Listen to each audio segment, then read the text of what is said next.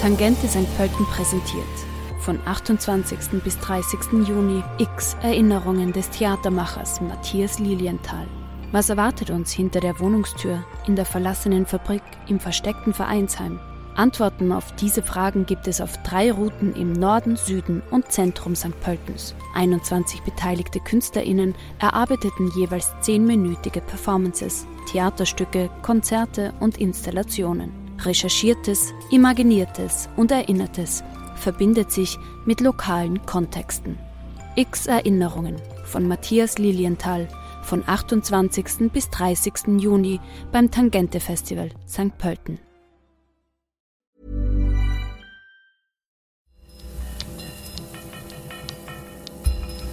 Falter Radio, der Podcast mit Raimund Löw. Sehr herzlich willkommen, meine Damen und Herren, zum Falterradio für Samstag, den 15.12.2018. Brexit zerreißt die Tories und droht zum Sturz der konservativen Premierministerin Theresa May zu führen. Die geplante Abstimmung im Unterhaus hat die Regierung ja verschoben, weil es keine Mehrheit für den mit den 27 EU-Staaten ausgehandelten Deal gegeben hätte. Der Brexit-Deal bindet Großbritannien für die harten Anti-Europäer unter den Konservativen noch immer viel zu stark in die EU. Die Pro-Europäer, das sind viele Labour-Abgeordnete und die Liberaldemokraten, sind auch dagegen. Großbritannien ist ja bewusst dem Euro nicht beigetreten. Trotzdem sind die Verbindungen wirtschaftlich und auch menschlich inzwischen so eng zwischen EU-Staaten, dass ein Austritt, mit dem auch in anderen Staaten immer wieder gespielt wurde, sich eigentlich als unmöglich erweist. Jeder Tag bringt neue Turbulenzen. Ich möchte mit Tessa Schiskowitz in London die Grundfragen besprechen, die sich in dieser Krise zeigen. Tessa Schiskowitz hat ein Buch geschrieben über Brexit unter dem Titel Echte Engländer. Sie schreibt als Großbritannien-Korrespondentin für mehrere österreichische Blätter, darunter auch für den Falter. 14-tägig ist ihre internationale Kolumne in der nächsten Zeit im Falter zu lesen. Ich habe sie gefragt, wie sehr die Brexit-Bewegung von den Eliten in Großbritannien bestimmt wird oder äh, inwiefern es sich auch um eine Rebellion in Teilen der Bevölkerung handelt, wie das bei vielen Populisten in, in anderen Staaten registriert wird. Also der Brexit und Großbritannien ist schon ein bisschen ein spezieller Fall. Du hast eine Europa-Skeptizismus immer gehabt auf der Insel im Volk und in den Eliten. Und das hat sich ein bisschen dann verschoben zwischen Labour Party und Tory Party, also in den Eliten, in den politischen Eliten, ob man pro oder äh, pro-europäisch oder europaskeptisch war. Heute ist es so, dass, äh, dass, es besonders in der Tory Party einen Flügel gibt an ähm, Brexitieren, an Hardlinern, die gewissermaßen vollkommen das Maß verloren haben. Also die auch vergessen haben, äh, was sie gerade noch selber äh, gefordert haben. Nämlich was der Witz des Brexit ja war, war ähm, das politische Projekt der EU nicht mehr mitzumachen und die Einwanderung aus der EU zu vermindern, zu verringern. Das inzwischen hätten sie bekommen mit dem Kompromissdeal, den die Theresa May ausgehandelt hat. Das heißt, die sind gewissermaßen einem englischen Nationalismus verfallen und einer Geschichtsvergessenheit und einer, einer völligen Verkennung der Realitäten, was Großbritannien heute in der Welt darstellen kann, allein außerhalb des Handelsblockes der EU. Äh, und da glaube ich, das ist, das ist was, das aus der Elite, aus der Elite, der konservativen Elite hier kommt. Das ist ein ganz spezielles äh, Problem, wo der englische Nationalismus losgelassen wurde, aus der Flasche, der Geist aus der Flasche geholt wurde und der ist jetzt nicht mehr leicht dort wieder hineinzustopfen. Das ist doch, das dann, ist das ein, das ist doch ein, ein, dann ein großer Unterschied zu populistischen, äh, äh, nationalistischen Bewegungen in anderen Ländern, wobei man, wo, bei denen man ja oft den Eindruck hat, die kommen von Teilen der Bevölkerung also, und sind nicht etwas, das mit einem Elitenprojekt anfällt. Sogar Donald Trump ist, äh, begann ja mit der Tea Party, mit Protesten gegen das Establishment. Äh, ist das Brexit ja. scheint da anders zu sein? Naja, es gibt auch diesen Teil gibt es schon auch, weil äh, es gibt durch die Globalisierung auch in diesem Land hier im Vereinigten Königreich sehr viele Leute, die sich von der Globalisierung bedroht und auch abgehängt fühlen. Und das wiederum hat auch historische Gründe, die spezifisch englisch sind, aber die, die man auch in anderen Ländern in Amerika finden kann. Es ist auch ein sehr amerikanisch, ähm, amerikanisiertes Land seit Margaret Thatcher. Also man hat nicht investiert in eine Ausbildung von Handwerkern. Das heißt, da, da, hat auch wirklich was gefehlt in den letzten Jahrzehnten. Es ist die Produktivität runtergegangen. Die, das, das, also Großbritannien hat alles, wovon es gelebt hat, verloren. Äh, einerseits durch den Thatcherismus, auf der anderen Seite durch den Verlust des Empires. Das heißt, ähm, und jetzt verliert die EU, was dann nochmal dazu führen wird, dass die Leute im Grunde genommen im größten freiwilligen Verarmungsprojekt des ähm, beginnenden 21. Jahrhunderts, von dem, was wir im Moment sehen können in Europa, sich befinden. Ähm, das ist schon auch anders als in anderen Ländern, weil das ja der Einstieg erst kommt hier. Und diese, dieser, dieser, dieser Europaskeptizismus, der ja im Grunde genommen ein, also auf die EU wie auf einen, die EU als einen Sündenbock äh, verwendet. Das ist ein, ein, spezifisches englisches Problem. Aber dass die Leute sich abgehängt fühlen äh, von der Globalisierung, dass sie Angst haben vor der Zukunft, dass die, der Mittelstand sich nicht mehr leisten kann, äh, äh, die, die eigenen Pensionen, dass die Kinder es nicht mehr so gut haben werden wie die Eltern. Das ist ein generelles Problem, das wir in Europa sehen oder im Westen. Und das ist ein Teil, der in der Bevölkerung äh, da ist. Und der hat sich halt im Brexit so ganz ungünstig kombiniert mit dem ähm, außer Rand und Band geratenen Tory-Hardliner Brexit. Ähm, Euphorismus. Und der was steht bei diesen äh, Tory-Hardlinern äh, äh, dahinter? Sind das äh, klare Interessen oder ist das nur eine politische Wahnvorstellung, die politische Wahnvorstellung, dass Großbritannien allein in der Welt äh, noch etwas zählen würde aufgrund der imperialen Vergangenheit? Oder sind da auch sehr konkrete Interessen von, früher hätte man gesagt, Kapitalfraktionen dahinter, die sagen, das wär, wir wären besser aufgestellt, äh, wenn wir nicht an die anderen gebunden wären in Brüssel? es gibt einen Flügel innerhalb der Tory-Partei, es gibt auch einen Flügel innerhalb der, der industriellen Businesswelt in Großbritannien, die das Gefühl haben, diese ganzen Regel- und regulierungswütigen Brüsseler äh, äh, Politiker und Technokraten sind nicht das, was dieses Land braucht. Das ist ein richtig neoliberaler Teil der Tories. Äh, das kann man nicht nur auf so altmodisch und leicht verrücktes und exzentrisches altes Engländertum zurückführen, sondern das ist ein tatsächlich wirtschaftspolitisch äh, ausgerichteter äh, Flügel, der sich erhofft, dass es sehr viel leichter sein wird als free-flowing Middle Power also allein in der Welt zu stehen und, und, und das hat nicht nur was mit dem Empire zu tun, sondern ist etwas, was man auch in Amerika finden würde. Und das hat auch gewisse, eine, gewisse Basis. Also so ist es ja nicht. Die sind die, die viele Banken haben jetzt schon mehr ähm, Business in Asien als in Europa das ist nicht etwas, was komplett absurd ist, dass man sich denkt, man kann äh, ein bisschen an den Schrauben drehen, an den, an den Regeln, was möglich ist in der, in der finanziellen Gebarung und damit Business kreieren äh, mit Asien und mit den aufstrebenden Weltmächten und nicht unbedingt jetzt mit, äh, mit Europa. Das ist auf jeden Fall eine ganz ernsthafte, äh, ein ernsthaftes Argument, das bei den Tories vorhanden ist. Und das, das finde ich, muss man auch ernst nehmen. Es, ist, es wird noch nicht unbedingt aufwiegen, was sie verlieren. Das war, das ist die Fehlkalkulation bei der ganzen Geschichte. Jetzt ist äh, die britische Gesellschaft äh, immer eine sehr ausgeprägte Klassengesellschaft gewesen. Die Unterschichten, die Arbeiterschaft, die Arbeiterschichten sind anders angezogen, äh, sprechen auch äh, eine andere Sprache, zumindest mit einem anderen Akzent als die Oberschicht, gehen in andere Schulen. Aber die Gewerkschaften als Gewerkschaften waren immer ein sehr wichtiger Faktor für den Entscheidungsprozess in Großbritannien. Wie äh, stehen die Gewerkschaften in der Europafrage?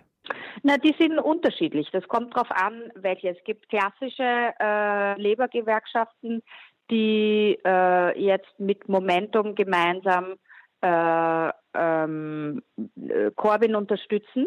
Und auch die sind nicht alle einer Meinung. Also es gibt äh, gewisse Teile der Gewerkschaften, die sind der Meinung, dass man äh, sich nicht in der EU weiter engagieren sollte.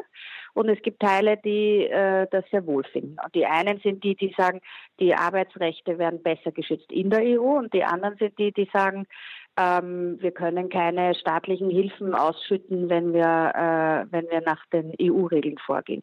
Und da hast du unterschiedliche Fraktionen. Da gibt es natürlich auch die internationaleren und die und die nationaleren. Ja? Also dass die im Grunde genommen sind die Gewerkschaften wie die Labour Party genauso gespalten wie der Rest des Landes.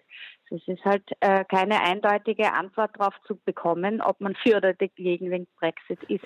Die TUC, der Trade Union Congress, ist ja Teil mhm. des Europäischen Gewerkschaftskongresses, der auch seinen ja. Sitz in Brüssel hat und bei allen äh, europäischen Gewerkschaftssitzungen sind die Briten sehr aktiv dabei, so wie die Deutschen, so wie die Franzosen, so wie die Österreicher. Äh, Jeremy Corbyn, der Labour-Chef, ist, äh, das ist allen aufgefallen, ist sehr, sehr distanziert äh, aufgetreten in, in, in der Zeit. Was hat er für eine Basis? Das ist, man weiß, Jeremy Corbyn kommt aus dem linken Flügel der Labour Party. Der linke Flügel war eher skeptisch gegenüber der EU. Ist er das heute noch? Äh, die, die, diese Skepsis auf der Linken, gibt es die heute noch oder ist das nicht etwas ein eingefrorener Posthornton, den halt der Jeremy Corbyn mitträgt jetzt nach wie vor? Auch da würde ich sagen, es ist ein, ein nicht ganz einfaches Bild. Also zum Beispiel die TUC, die du erwähnst, die erwähnt hast, die sind eben proeuropäisch. Ja. Die, die Chefin, die Frances O'Grady, ist eine sehr selber eine Remainerin und die hat auch immer wieder äh, dazu aufgerufen, dass man in der EU bleibt. Also die Gewerkschaftschefin der, sozusagen. Die Gewerkschaft, diese Gewerkschaftschefin. Ja, es gibt ja unterschiedliche und da gibt es halt ganz andere Stimmen auch. Und beim Jeremy Corbyn, der ist ganz sicher ein alter, eingefleischter äh, EU-Skeptiker und der kein Interesse hat an, an ähm, der hat selber im Grunde genommen überhaupt keine Lust, den Brexit abzusagen. Auf den wird jetzt eingewirkt von Seiten seines engsten Mitarbeiters, seinem Schattenfinanzminister John McDonough. Aus Momentum, also John Lanzmann und der Fraktion, kommt ein proeuropäischer Druck für, ein, ähm, für einen Verbleib in der EU, wenn es irgendwie möglich ist. Aber insgesamt haben sich die, ist es nicht nur Jeremy Corbyn, sondern auch die Führung, die das im Grunde genommen das Gefühl hat, ein sanfter Brexit entspricht den Labour-Wählern, dem verarmten englischen Norden und der Stimmung, die dort herrscht gegen die EU-Einwanderung, äh, mehr als jetzt das Ruder wieder rumzureißen, weiter an der Spaltung des Landes zu arbeiten. Und deswegen ruft er auch nicht auf, äh, ein zweites Referendum zu machen, weil er genau weiß, dass er dann genau die gleiche Situation bekommt, die die Theresa May mit den Tories jetzt hat. Dass man dann eine, eine Partei darauf einschwören, einschwören muss, auf eine einzige Sache. Und das ist halt so kompliziert beim Brexit. Viele in Europa setzen natürlich auf diese äh, eine Umkehr, setzen darauf, dass es äh, diese Bewegung People's Vote für eine, eine zweite Abstimmung, dass die äh, Boden nicht nur Boden gewinnt, sondern auch letztlich die, die Eliten gewinnen wird und dass es dazu, dazu kommt. Hat es da einen Meinungsumschwung in den letzten Wochen gegeben, der, der signifikant ist, weil sich ja schon herausstellt, Brexit, wie auch immer das dann ausschaut, um vieles komplizierter ist und um vieles auch schmerzlicher sein wird, als man sich das am Anfang äh, gedacht hat.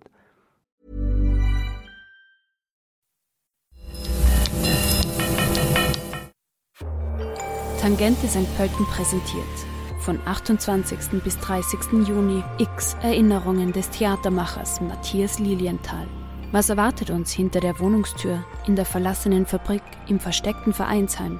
Antworten auf diese Fragen gibt es auf drei Routen im Norden, Süden und Zentrum St. Pöltens. 21 beteiligte KünstlerInnen erarbeiteten jeweils zehnminütige Performances, Theaterstücke, Konzerte und Installationen. Recherchiertes, Imaginiertes und Erinnertes verbindet sich mit lokalen Kontexten. X Erinnerungen von Matthias Lilienthal von 28. bis 30. Juni beim Tangente Festival St. Pölten.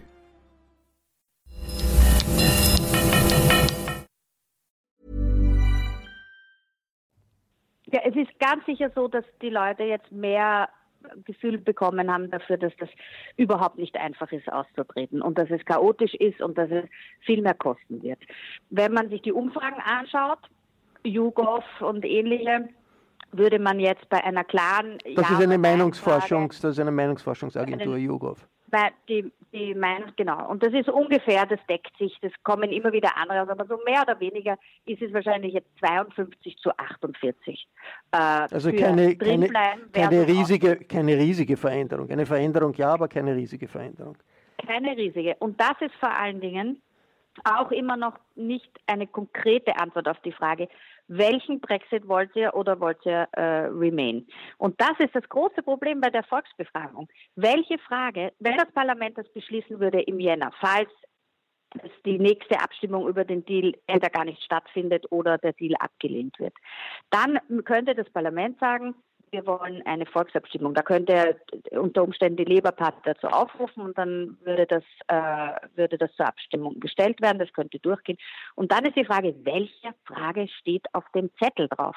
Wenn da drauf steht, ähm, wollen Sie den Deal von Theresa May oder wollen Sie Remain? Dann wird es vielleicht Remain. Aber kann man den Deal von Theresa May überhaupt nochmal abstimmen lassen, wenn das Parlament selber nicht dran glaubt, das Kabinett nicht dran glaubt das, und die Bevölkerung nach allen Umfragen auch nicht dran glaubt? Das ist eine demokratiepolitisch komplizierte Frage. Kann man fragen, wollen Sie austreten, wollen Sie drinbleiben oder wollen Sie Theresa May Deals? Dann hast du eine dreigesplittete Antwort darauf. Das heißt, das stimmt dann ein Drittel der Leute, die zum Volk, zur Volksbefragung geben, für das, das oder das.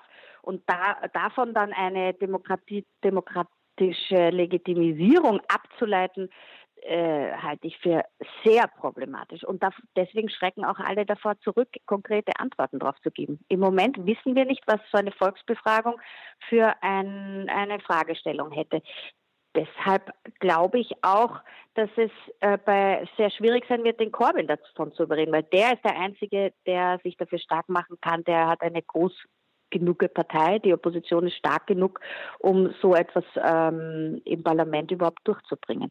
Die kleinen proeuropäischen Parteien, die haben keine Power. Ja?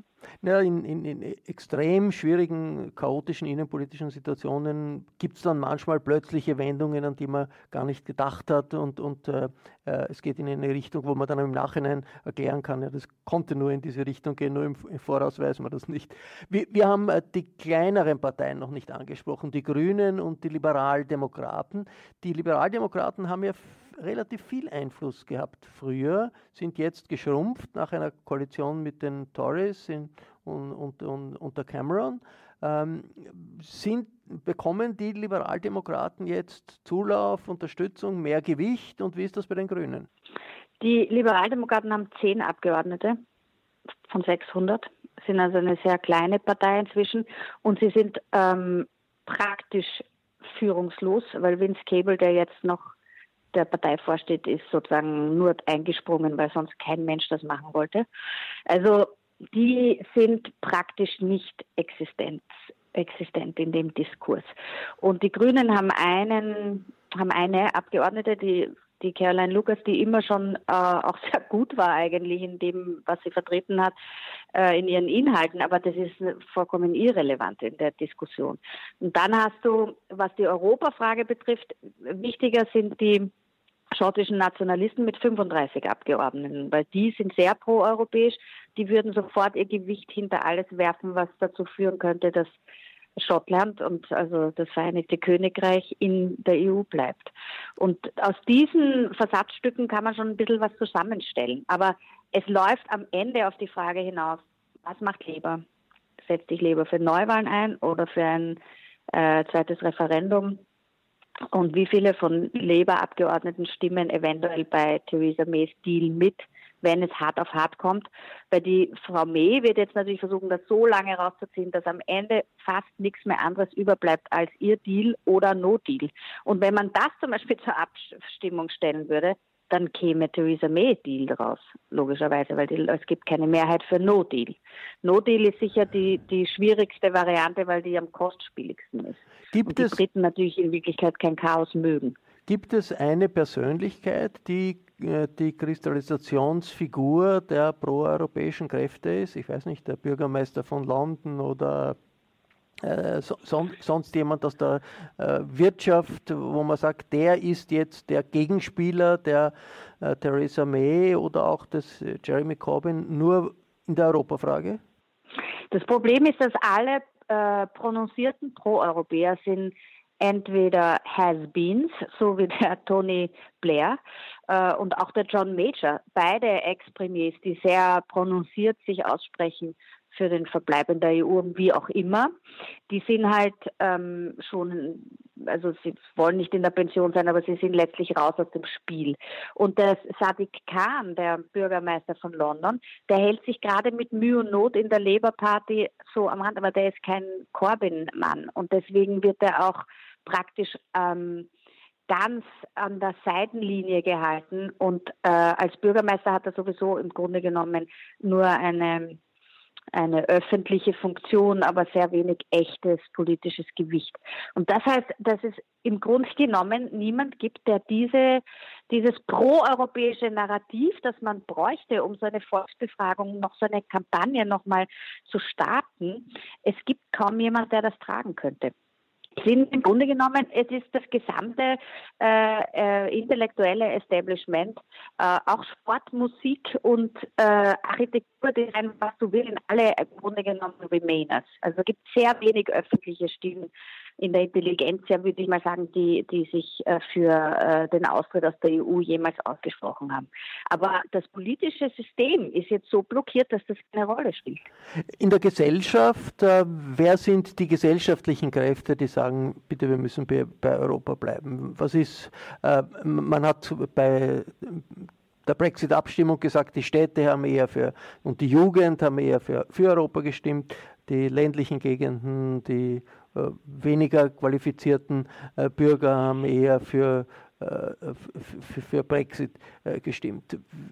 Also in der großen Linie ist es natürlich schon, dass die Städte proeuropäischer sind als die Landbevölkerung, dass der, dass sozusagen der gehobene Mittelstand äh, proeuropäischer ist als der kleine Mittelstand. Komplizierter ist es dann schon zum Beispiel, wenn man die Landbevölkerung sich genauer anschaut, weil oft die Bauern zum Beispiel habe ich viele in Nordirland getroffen, die äh, dafür waren, in der EU zu bleiben, weil sie jetzt viele Beihilfen bekommen aus der EU und weil man nicht weiß, was die britische Regierung machen wird, wenn mal ausgetreten wurde. Und was passiert, wenn es zum Beispiel ein Handelsabkommen mit Amerika gibt und dann äh, der britische Markt mit billigem Fleisch aus Amerika gefladdet wird und äh, unter Umständen die nordirischen Bauern auf ihrem Rindfleisch sitzen bleiben. Und das sind also da gibt es sehr viele Partikularinteressen, die man sich genau anschauen muss, um, um zu sagen, wer genau für was gestimmt hat. Es ist ja auch sehr interessant, wie die ähm, asiatisch-britische äh, äh, Bevölkerung gestimmt hat, weil natürlich man sich vorstellen kann, dass ähm, pakistanisch-britische Bürger und Bürgerinnen hier, die in zweiter Generation hier sind, die interessieren sich mehr dafür, dass ihre Familien äh, äh, Angehörigen zuziehen können und nicht unbedingt mehr Osteuropäer durch die EU-Zuwanderung, die EU-Freizügigkeit. Das heißt, die haben eher für Brexit gestimmt? Die haben tendenziell für Brexit gestimmt. Das wurde nie so genau erhoben, weil man hier sich nicht äh, dem Vorwurf aussetzen wollte, irgendwelche rassistischen äh, ähm, äh, Konklusionen äh, zu ziehen. Wie, wie steht die City of London? Wie steht die, das Finanzzentrum, die Banken? Die waren immer dafür, äh, in der EU zu bleiben. Und äh, weil sie sich wahnsinnige Sorgen gemacht haben, dass sie dass sie, äh, dass die Jobs abwandern, dass die Banken äh, sich nach Frankfurt zurückziehen oder sonst wie nach Paris, dass diese ganzen Agenturen und das gesamte Serviceindustrie, äh, die da dranhängt, äh, sich äh, auf den Kontinent zurückzieht oder nach Dublin oder irgendwo, wo man dann halt ähm, den Zugang hat zum Markt. Auf der anderen Seite gibt es gewisse Stimmen auch, also die sind jetzt nicht komplett depressiv, weil sie wissen, sie sind immer noch auch außerhalb der EU ein sehr wichtiger und interessanter äh, Standplatz für das internationale Finanzwesen, weil ja nicht nur London der Zugang zur EU wichtig ist, sondern umgekehrt aus Europa heraus London der Zugang zur ganzen Welt ist. Und das heißt, dass es da auch neue Möglichkeiten gibt. Also in jedem Briefing versuchen die in der City uns auch ein bisschen so das Gefühl zu geben, es gibt ja auch neue, es gebe dann auch Chancen. Und es gibt natürlich durch den Brexit auch Chancen für, für, für Finanzdienste, vor allen Dingen, wenn man aufweicht die bisherigen relativ strikten Regeln der EU, die die Briten ja sowieso nie mitmachen wollten und die sie teilweise auch nicht mitgemacht haben. Aber wenn sie jetzt das Modell Singapur Steuerdumping-Oase äh, anstreben würden, dann ist es natürlich von Vorteil rein von den Möglichkeiten, die man dann hätte. Ob das gut ist für die Gesellschaft, ist eine andere Frage. Ne? In den allerletzten äh, Tagen rund um die Abstimmung, die dann wieder abgeblasen wurde und auch die letzten Verhandlungen äh, in Brüssel, ist es immer um Irland gegangen, um Nordirland gegangen, um die Frage, ob, die, ob Nordirland eine Sonderregelung bekommen soll oder ob, damit es keine Sonderregelung gibt, das gesamte Vereinigte Königreich, solange bis man nicht etwas Neues ausgehandelt hat, Teil der Zollunion äh, sein soll. Na gut, das ist eine der wirklich wichtigen, historisch wichtigen und auch sehr sensiblen Punkte, dass das Vereinigte Königreich eben auch Nordirland äh, äh, umfasst und dass das nicht getrennt werden soll, das kann man schon verstehen. Also das ist halt, ich meine, das wäre vergleichbar in Österreich, wenn man sagt, gut, also es wird jetzt Kärnten äh, an Slowenien abgetreten äh, durch verschiedene andere Behandlung, durch wirtschaftlich andere Behandlung. Das ist, das ist sehr sensibel noch dazu, wo da bis vor 20 Jahren praktisch ähm, äh, kriegerische Handlungen gesetzt wurden. Also das ist nicht nur die, die sehr reaktionäre äh, DUP, die nordirische Partei, die mit ihren zehn Abgeordneten die Theresa May jetzt von außen unterstützt hat, die natürlich dafür sind, dass es nur alle gemeinsam äh, eine Lösung suchen können und nicht Nordirland anders behandelt wird. De facto ist es aber natürlich so, dass Nordirland tatsächlich etwas anderes ist. Es gibt eigene Bestimmungen durch das Karfreitagsabkommen, äh, dass, ein, dass, dass den Grenzverkehr zwischen Nordirland und der Republik Irland äh, anders behandelt als irgendwo sonst auf der Welt. Das ist ein ganz spezielles Problem. Wenn es nicht so außer Kontrolle geraten wäre, die Diskussion, die durch den Brexit hochgekommen ist über Nationalismus, englischen Nationalismus, nordirischen, irischen ähm, Nationalismus, schottischen Nationalismus, das ist jetzt alles so äh, vertrackt, dass die Leute vergessen haben, worum es ursprünglich eigentlich ging beim Brexit, nämlich eben um die die, die Verringerung der EU-Einwanderung oder um das politische Projekt Europas, das sie nicht mitmachen wollten. Was jetzt in diesem äh, Vertrag, den die Theresa May ausgehandelt hat mit Brüssel über die Scheidung von der EU drinsteht, wäre ja im Grunde genommen vollkommen vernünftig für Großbritannien, weil der dritte Backstop heißt ja nur, dass man so lange in der praktisch in der Customs Union, in der Zollunion und im Binnenmarkt bleibt, bis es ein Freihandelsabkommen für alle gibt, also für die für das gesamte Vereinigte Königreich. Und ähm, und das ist ja komplett sinnvoll, weil kein Mensch glaubt, dass bis Ende 2020, bis die Übergangsphase vorbei ist, dass dann bereits ein fertig ausgehandeltes Freihandelsabkommen am Tisch liegt. Abkommen, das angestrebt wird, letztlich, wenn es die Wirtschaft nicht allzu sehr beschädigen soll, heißt ja, dass man möglichst nahe an der EU bleibt in der wirtschaftlichen Vernetzung.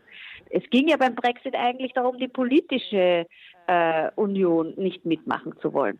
Und das ist das, was sich vollkommen verschoben hat in den letzten zwei Jahren, dass die, diese Hardliner in der Tory Party jetzt so tun, als ginge es irgendwie um praktisch allein auf einer Insel rumzuschwimmen irgendwo, was aber eine fürchterliche Beschädigung äh, der eigenen Wirtschaft, der eigenen Nation, des Standings in der Welt ist.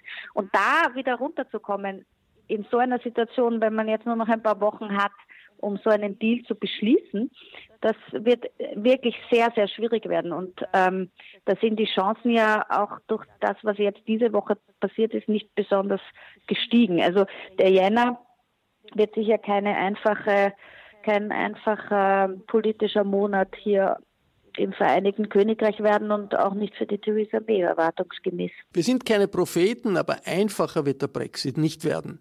Eines kann man ganz klar sagen, Europa auseinanderreißen oder auch nur einen Teil herauszureißen, das ist mit viel höheren Kosten verbunden, als sich das viele vorstellen. Das war das Falterradio für Samstag, den 15.12.2018. Ich verabschiede mich von den Zuhörern auf UKW, im Freirad Tirol und auf Radio Agora. Die Analysen von Tessa Schischkowitz kann man übrigens alle 14 Tage im Falter lesen. Sie vertritt meinen Kollegen Franz Kössler. Damit Sie keine Kolumne verpassen, empfehle ich ein Abonnement des Falter. Wenn Sie schon ein Abo haben, dann kennen Sie sicher jemand, der sich über ein Abo freut, als Geschenk. Geschenksabos gibt es auch im Internet über www.falter.at/abo. Ursula Winterauer hat die Signation gestaltet, Anna Goldenberg überwacht die Technik. Ich verabschiede mich bis zur nächsten Folge. Sie hörten das Falterradio, den Podcast mit Raimund Löw.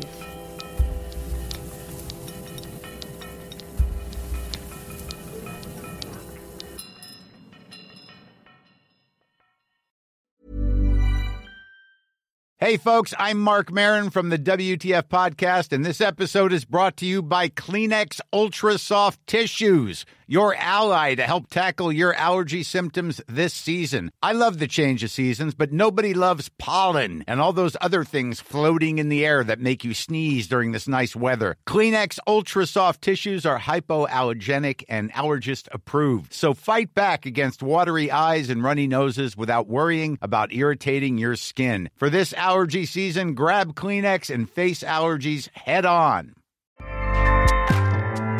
ACAST powers the world's best podcasts. Here's a show that we recommend.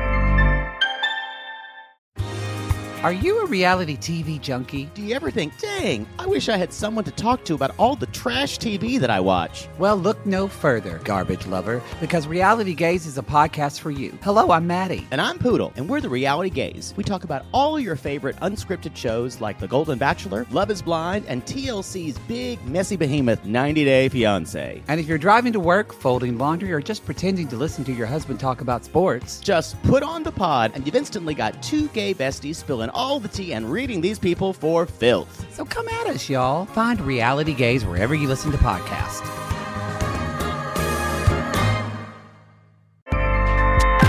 ACAST helps creators launch, grow, and monetize their podcasts everywhere. ACAST.com.